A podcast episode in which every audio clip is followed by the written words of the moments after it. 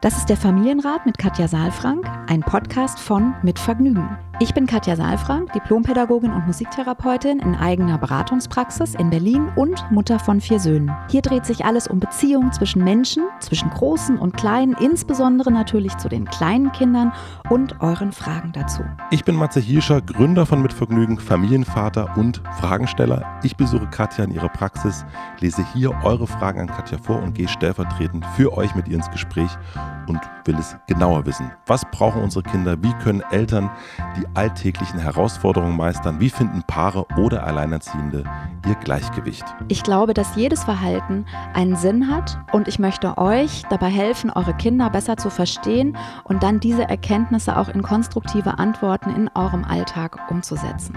Willkommen beim Familienrat Podcast. Hallo und herzlich willkommen. Es ist wieder Montag und Familienrat Podcast Zeit und Matze ist hier. Guten Morgen. Guten Morgen. Ich habe mich direkt, als du losging, hast du gesehen, wie ich mich im Sessel nach ja. hinten fallen lassen ja, habe. Du hast dich zurückgelehnt. Ich habe mich zurückgelehnt. Ja. Fühlt sich schon wieder wie zu Hause an hier bei dir. Ja, wie schön. Ja, ich, ich, ich darf ja nicht mehr Schloss Saalfrank sagen. Doch, darf. darf ich, darf ich, darf ich, darf ich sagen. Dir geht's gut, oder? Also ja, du bist, mir geht's gut. Du strahlst mhm. auf jeden Fall. Mhm. Ja, ich freue mich auch tatsächlich immer sehr darauf, dich zu sehen. Gleichsam. Ja, wieder im Echtraum. Wieder im Echtraum, ja. ja. Auch ein komisches Wort eigentlich. Also in meiner Praxis hier. Im, echten, Im echten Raum, im echten Im Raum. echten Raum. Wann kommt dein Buch raus? Im September, 15. September. Also wir haben noch ein bisschen Zeit. Ihr habt noch ein bisschen Zeit. Wofür? Das zu kaufen, meinst du? Ja, also die, die Aufregung, ja. jetzt ist ja gerade so ein, so ein, Zwischenraum wahrscheinlich gerade bei dir. Du kennst das ja auch. Ich kenne es ne? ein bisschen ja. und es ist jetzt wahrscheinlich so ein bisschen entspannter, aber dann vier Wochen vor, dann wird es hier interessant, würde ich sagen. Es ist so ein bisschen, jeder, der schon mal so ein Projekt hatte, weiß, dass es ein bisschen wie so eine Schwangerschaft oder wie so ein Baby ist irgendwie, ne? was, was man, man dann auch irgendwann denkt, okay, also beim Baby ist es ja so, man kann nicht mehr viel selbst, man kann eigentlich gar nicht viel machen, bewusst, ja, anders als beim Buch. Aber ich bin, genau, ich, manchmal wache ich nachts auf und denke, was, was hast, hast du das drin? Können wir das doch nochmal ändern, bitte, ja. lieber Verlag? Ja. ja. Mhm. Sonst geht bei dir wahrscheinlich gerade Sommerakademie so ein bisschen, kann ich mir vorstellen. Ja, ist ja Sommer, Sommer also es wird wieder sonnig sozusagen, ja. ja. Jetzt scheint wirklich schön die Morgensonne hier rein. Ja, und die Sommerakademie heißt ja Sommerakademie nicht nur, weil sie im Sommer aufgezeichnet wurde, sondern weil tatsächlich es auch um eine Leichtigkeit geht in Verbindung mit den Kindern. Und ja, da ich habe immer ein bisschen nochmal so das Gefühl, es wäre auch gut, da eine Regelmäßigkeit zu haben, weil es ist so, dass ich da immer so ein bisschen, ich gebe ja Live-Impulse in ja. der Facebook-Gruppe und und es ist dann auch, manchmal wache ich dann nachts auf und denke so, jetzt. Und dann nehme ich zwei Podcasts auf oder dann gibt es, habe ich schon mal erzählt, die Impulswoche oder sowas. Und eigentlich wäre das auch gut, sowas wie eine Regelmäßigkeit zu haben. So wie wir auch irgendwie sagen, wir treffen uns immer dann und dann machen wir das zusammen. Und dann ne, weiß auch der Hörer ja. und die Hörerin, dass wir uns hier montags treffen. Und das ist, das weiß ich, dass das in der Sommerakademie, das ist ja eigentlich ein Goodie, das ist ja, gehört ja eigentlich nicht mit dazu. Eigentlich gibt es ja nur den Kurs und es gibt diesen, diese Facebook-Gruppe zum Austausch. Und das ist eben daraus entstanden, weil ich so große Lust habe, diese Reisegruppe weiter zu begleiten. Und deswegen komme ich jetzt drauf, ich merke, dass es eben nicht so einfach ist, das präsent zu halten. Also für mich, dass ich da auch nochmal Live-Impulse gebe, man muss schon immer mitlesen auch, ja. Da findet ein reger Austausch statt ist jetzt so ein bisschen nicht mehr so viel Pandemie-Fragen quasi, ne, mhm. ne, so. Reicht auch mal.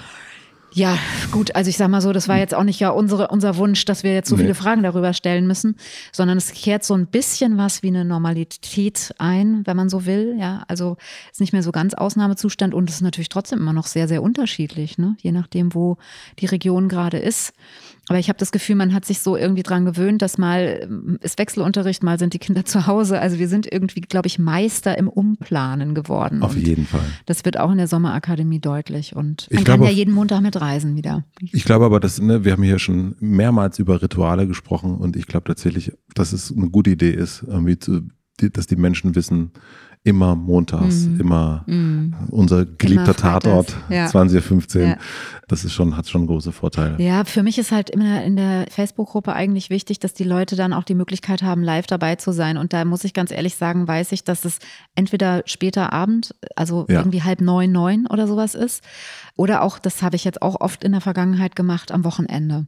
Mhm. Und das konnte ich jetzt mit dem Buch ganz gut verbinden, weil ich in der Woche eben dann geschrieben habe und dann am Wochenende eben auch ein bisschen den Kopf freier hatte und dann gedacht habe, ja, jetzt mache ich das und in der Woche eben auch nicht so viele Termine hatte, die Hm. mich abgelenkt haben oder mich abgehalten haben und das ist jetzt wieder anders und deswegen, ich habe noch nicht so den Montag gefunden sozusagen dafür, ja, Irgendwann. irgendwann.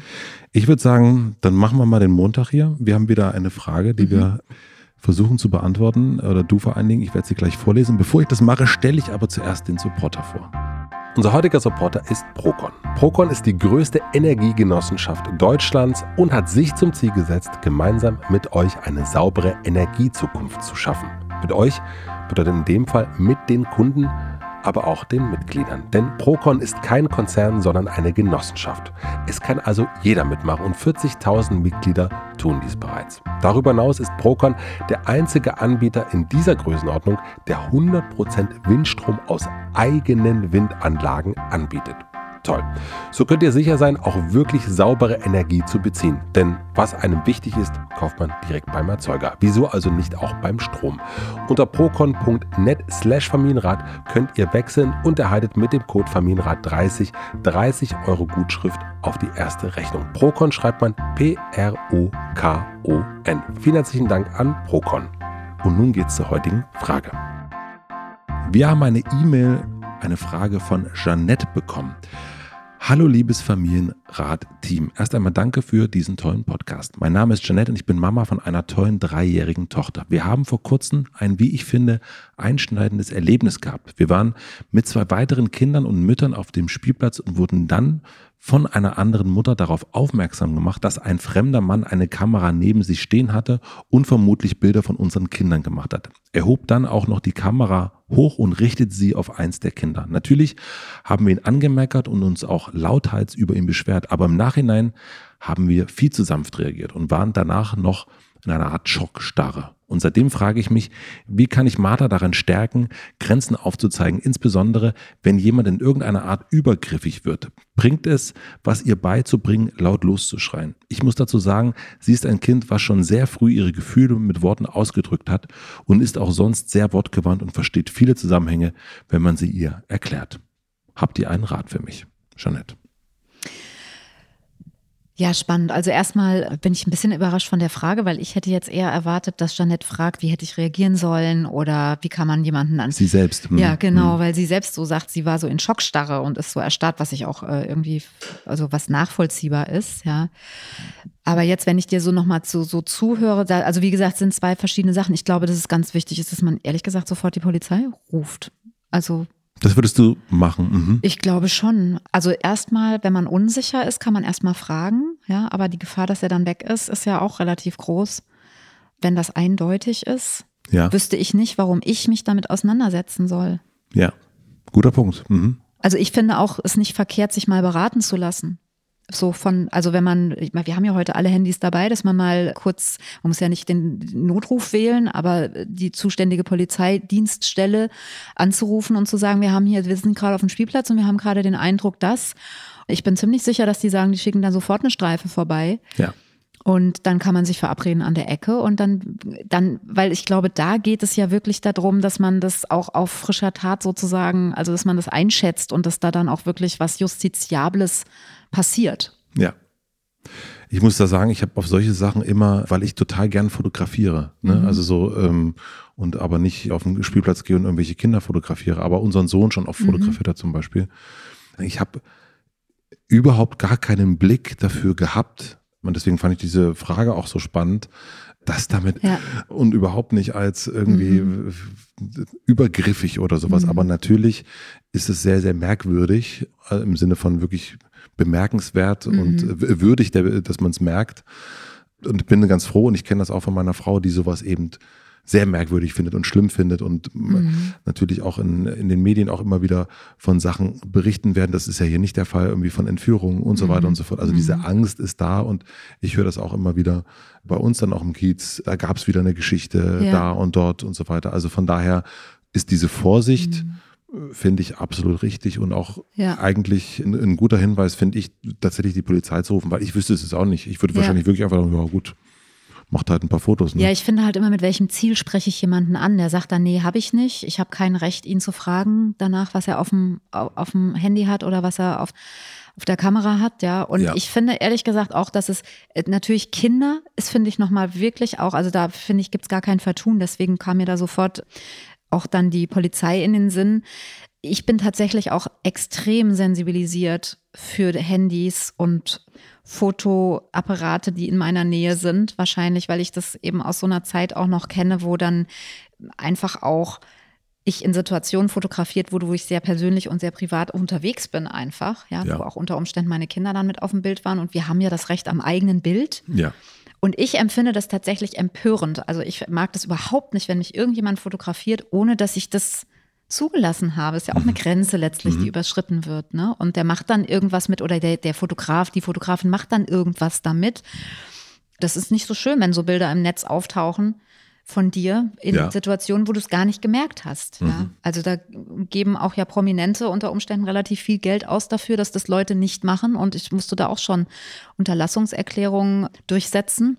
Ja. Insofern bin ich da sehr sensibilisiert und kriege das auch sofort mit. Aber ich weiß, dass, also bei meinem Mann ist es ähnlich, der kriegt es auch erstmal so gar nicht mit. Mhm. Ja, wenn, also ich kriege auch schon mit, wenn da hinten jemand über mich redet.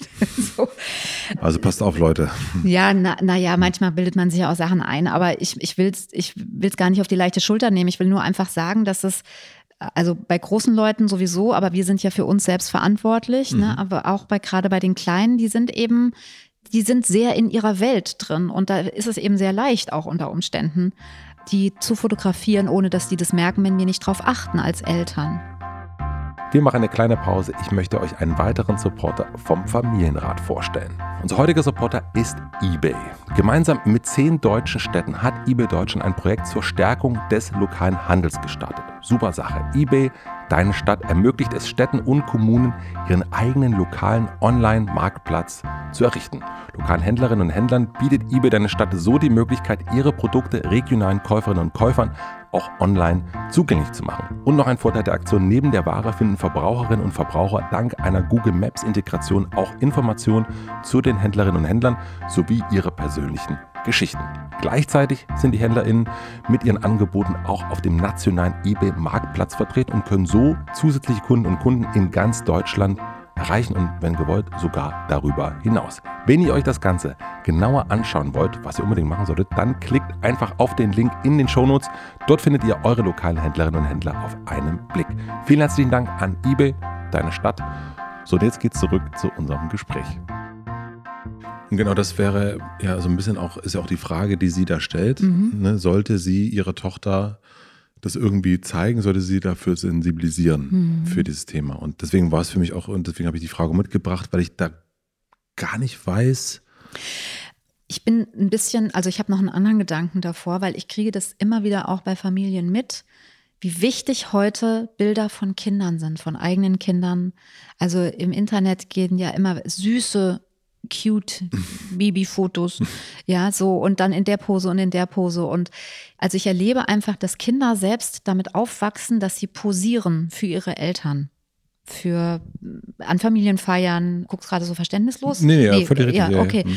Und, äh, und da bin ich manchmal, werde ich richtig so unruhig, dass ich denke, so, weil du siehst es auch auf den Fotos, dass die Kinder schon so lächeln und irgendwie dann geht die Kamera wieder aus und dann sind die Kinder wieder, hört es wieder auf, ja. Und ich glaube, dass wir dieses Thema, was wir jetzt gerade hier besprechen, dass andere Menschen mich fotografieren, nicht loslösen können davon, wie gehen wir mit den Medien, also mit dieser Form von Fotografie und Medien auch in den Netzwerken auch um und was erwarten wir auch von den Kindern, weil wie soll ich einem Dreijährigen sagen, der, der darf das nicht und dann musst du laut losschreien.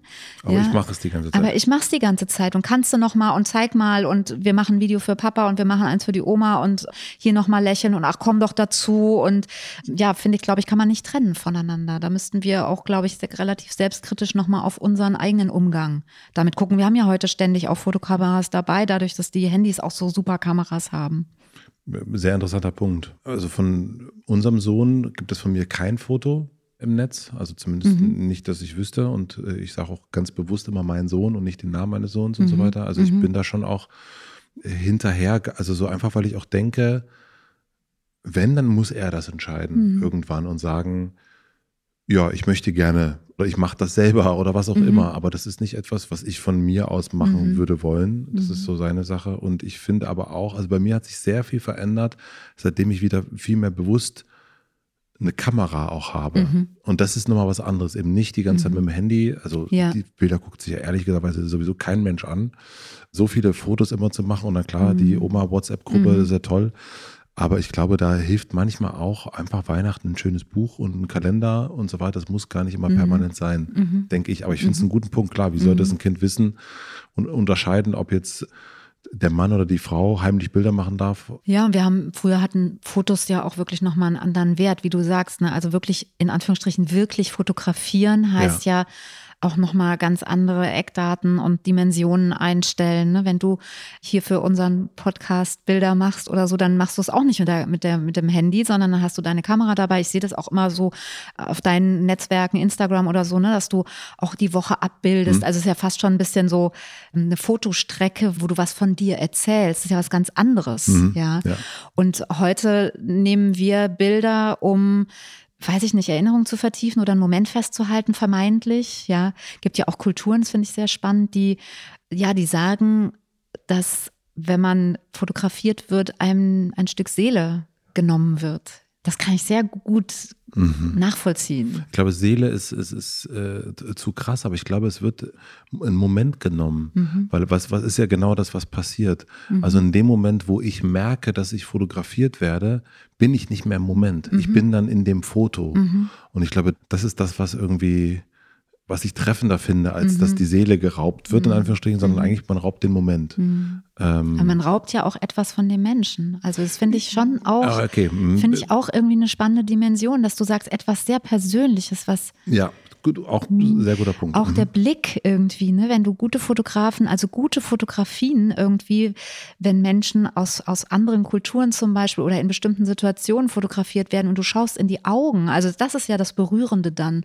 Du, du schaust nicht das Foto an, sondern du schaust in den Menschen rein. Ja. Also es geht natürlich nicht um die komplette Seele und trotzdem ist es ein Teil mhm. der Seele, die gerade sich zeigt, ein Stück, ja. Jetzt genau sind wir fast ein bisschen abgekommen vom Thema. Also deswegen wichtig, einerseits zu gucken, wie gehen wir mit, mit Fotos um, was erwarte ich von Kindern und letztlich geht es tatsächlich ja um eine Abgrenzung. Also ich soll sagen, stopp, bis hierhin und nicht weiter.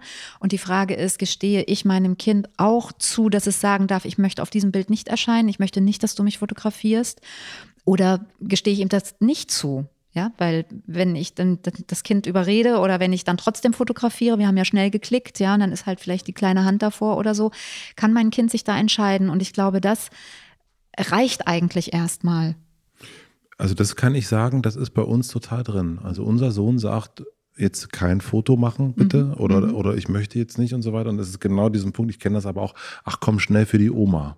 Mhm. Und das stimmt schon. Das ist ein, mhm. das ist ein, wie, wie soll er dann wissen, mhm. wenn jemand anders sagt, nur schnell für mich, äh, sich da abzugrenzen? Ja, und jetzt gehen wir mal eine Dimension weiter, weil wir sprechen ja die ganze Zeit so ein bisschen zwischen den Zeilen einfach auch ja von dem, was dann mit den Bildern passiert. ja? ja?